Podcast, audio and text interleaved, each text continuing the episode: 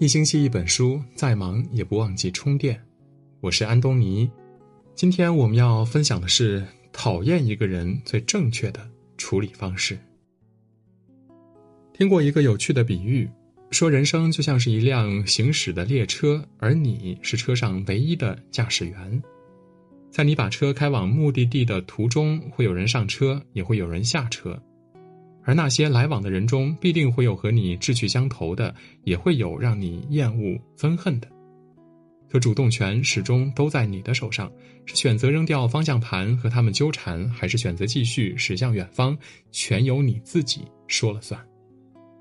长路漫漫，谁也免不了会遇上几个讨厌之人，但若是因为讨厌的人就影响到自己的情绪，甚至是决定，那便是将枪口指向了自己。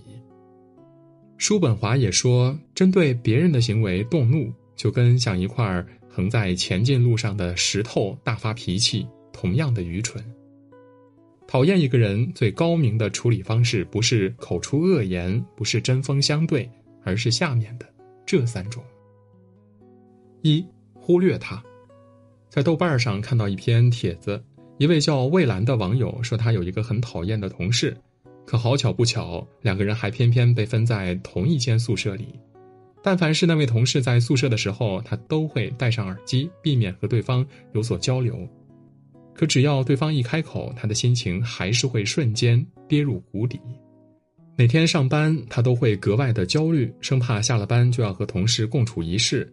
哪怕是赶上轮班，还一个人在宿舍时，他也会忍不住隔三差五的查看时间，计算着同事还有多久要回来。警醒地听着门外的脚步声，害怕下一秒就会有人开门进来。为此，他感到疲惫不堪，却不知道该如何是好。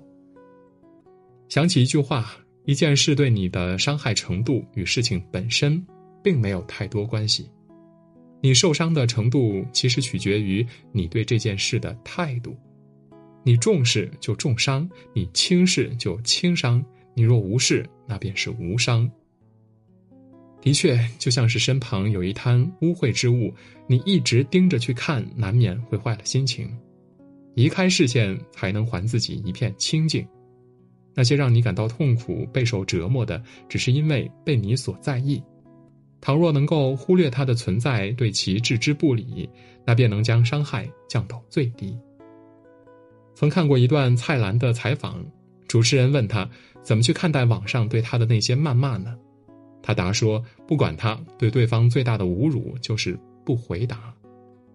就像金庸所说的：‘他强由他强，清风拂山岗；他横由他横，明月照大江。’人的精力何其有限，何必为了那些讨厌的人去伤神费力呢？最聪明的回应是沉默不理，最顶级的报复是视而不见。”人生的这出戏，你才是唯一的主角，别让你所厌恶的人抢了戏，影响了你精彩的演绎。二，远离他。网上有一句高赞的话：当你厌恶身边某个人时，表达厌恶最好的方式不是和他争吵，而是让自己勤快点儿，加把劲儿，离他远点儿。因为当你讨厌一个人的时候，你会发自内心的抗拒、排斥。开始变得斤斤计较，处处较真儿，甚至是在厌恶的情绪的驱使下做出一些过激的行为。但当你和他纠缠的那一刻起，你便再也无法全身而退。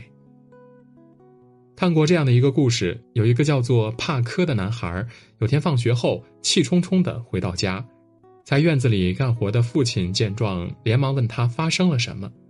男孩答说。他被一个叫做华金的同学恶作剧，故意让他在朋友面前出洋相了。现在他讨厌死华金了，只希望他也能遇上几件倒霉的事情。父亲转身找来一袋木炭递给他，然后指着院子里挂着的白衬衫对他说。孩子，你现在把那件衬衫当做华金，然后把木炭当做你想象中倒霉的事情，使劲儿去砸，每砸中一块儿，就代表华金也会遇到一件倒霉的事情。帕科立刻就答应了，接二连三地朝着衬衫扔起了木炭。可衬衫挂得有些远，再加上轻薄随风而动，即使他把木炭都扔完了，也没有太多击中衬衫的。父亲问他感觉如何？帕克达说：“虽然很累，但也很开心，因为好歹还是扔中了一些。”父亲又带他来到镜子前，帕克这才发现，相较那件只有几个黑印的白衬衫，他反倒是成了个彻头彻尾的黑人，全身上下除了牙齿外，几乎都被木炭给弄脏了。尼采说过：“与恶龙缠斗过久，自身亦成为恶龙；凝视深渊过久，深渊将回以凝视。”那些你所厌恶的人，对你最大的伤害，不是事情本身，而是将你也变成了你所厌恶的模样。有人嘲讽你，你便尖酸回应；有人看不起你，你就回以鄙夷；有人对你不礼貌，你便加倍的不礼貌回去。这才是最可怕的地方，把自己的人生轨迹交到了你最讨厌的人手里。不再纠缠，才能让自己回归清醒。趁早远离，才能更好的保全自己。三超越他。中国芯片之父邓中翰曾说，他这一生最要感谢的是索尼公司的一位高级主管，可这位主管呢，恰恰是从前他最讨厌的人之一。二零零一年，邓中翰到日本的索尼公司去推广一款新研发的芯片，当时正是这位高管接待他的。邓中翰向对方表明想将图像处理方面的芯片推荐给索尼，那位主管呢却轻蔑地看了一眼，然后用十分傲慢的口吻说道：“我们公司拥有这样的专利几百个，这样的产品更是成千上万。你这种芯片的技术，我们是祖师爷。如果你想学习的话，我倒可以带你去我们的荣誉室去参观一下。